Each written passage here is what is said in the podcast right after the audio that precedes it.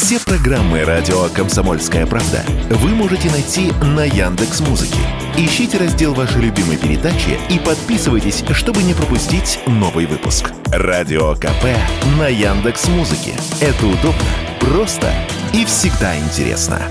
Каждый год 31 декабря мы с друзьями ходим в баню. Ирония судьбы и Новый год. Если вы живете в России, то вряд ли представляете себе главный праздник без главной новогодней киноленты. Неудивительно, что именно ее считают самой праздничной. Почти две трети участников опроса, проведенного каналом Мосфильм «Золотая коллекция». По итогам исследования была составлена десятка наиболее популярных фильмов для просмотра в новогодние праздники. И возглавила ее, конечно, «Ирония». Ах, какая гадость, как какая гадость это ваша заливная рыба.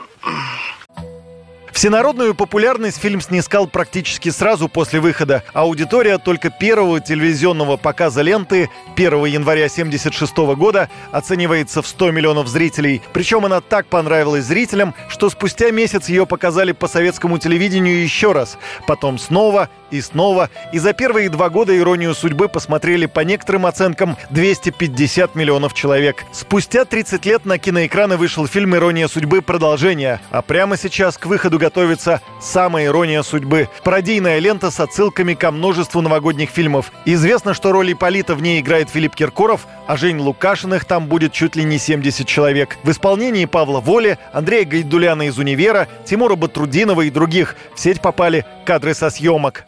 Правильнее для меня будет вернуться к моей невесте, Галя. А мне правильнее было бы вернуться к Вале. С новым счастьем, зайка моя. Ну а мы вернемся к рейтингу самых новогодних фильмов. На втором месте «Чародеи» Константина Бромберга. Музыкально-комедийная и двухсерийная киносказка 82 года по сценарию братьев Стругацких. На роль одного из главных героев, Ивана Пухова, претендовали полдюжины советских кинозвезд, в том числе Олег Янковский. В итоге ее сыграл Александр Абдулов, несмотря на то, что утверждать его изначально отказывался художественный совет. Последний момент роль оказалась за ним, причем съемки тогда уже велись, и в сцене песни «Три белых коня» на общих планах вместо Абдулова заснят дублер.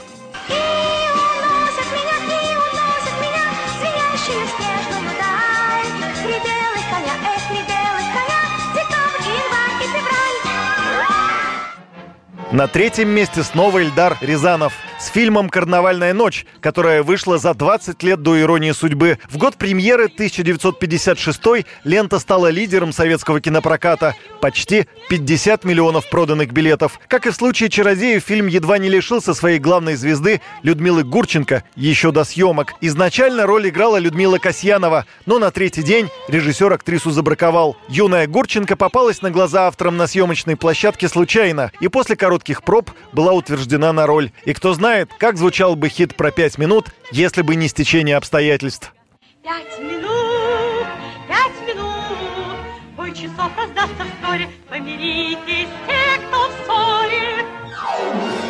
Замыкают первую пятерку рейтинга Мосфильма самыми новогодними кинокартинами «Ленты для детей». Четвертое место киносказка «Морозко» 64 года. Режиссер Александр Роу. Вскоре после выхода фильм собрал сразу несколько международных кинопремий в США, Италии и Чехии.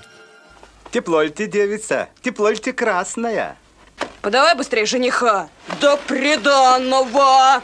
Да побольше.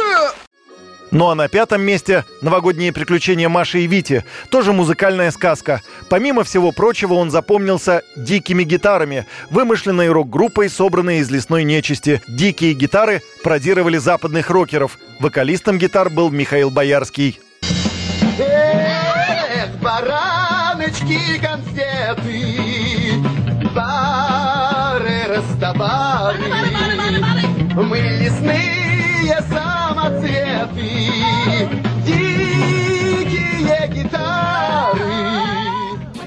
В десятку самых популярных новогодних кинолент также вошли фильмы «Это веселая планета», «Елки», «Зигзаг удачи», «Вечера на хуторе близ Диканьки» и «Джентльмены удачи». Юрий Кораблев, радио «Комсомольская правда».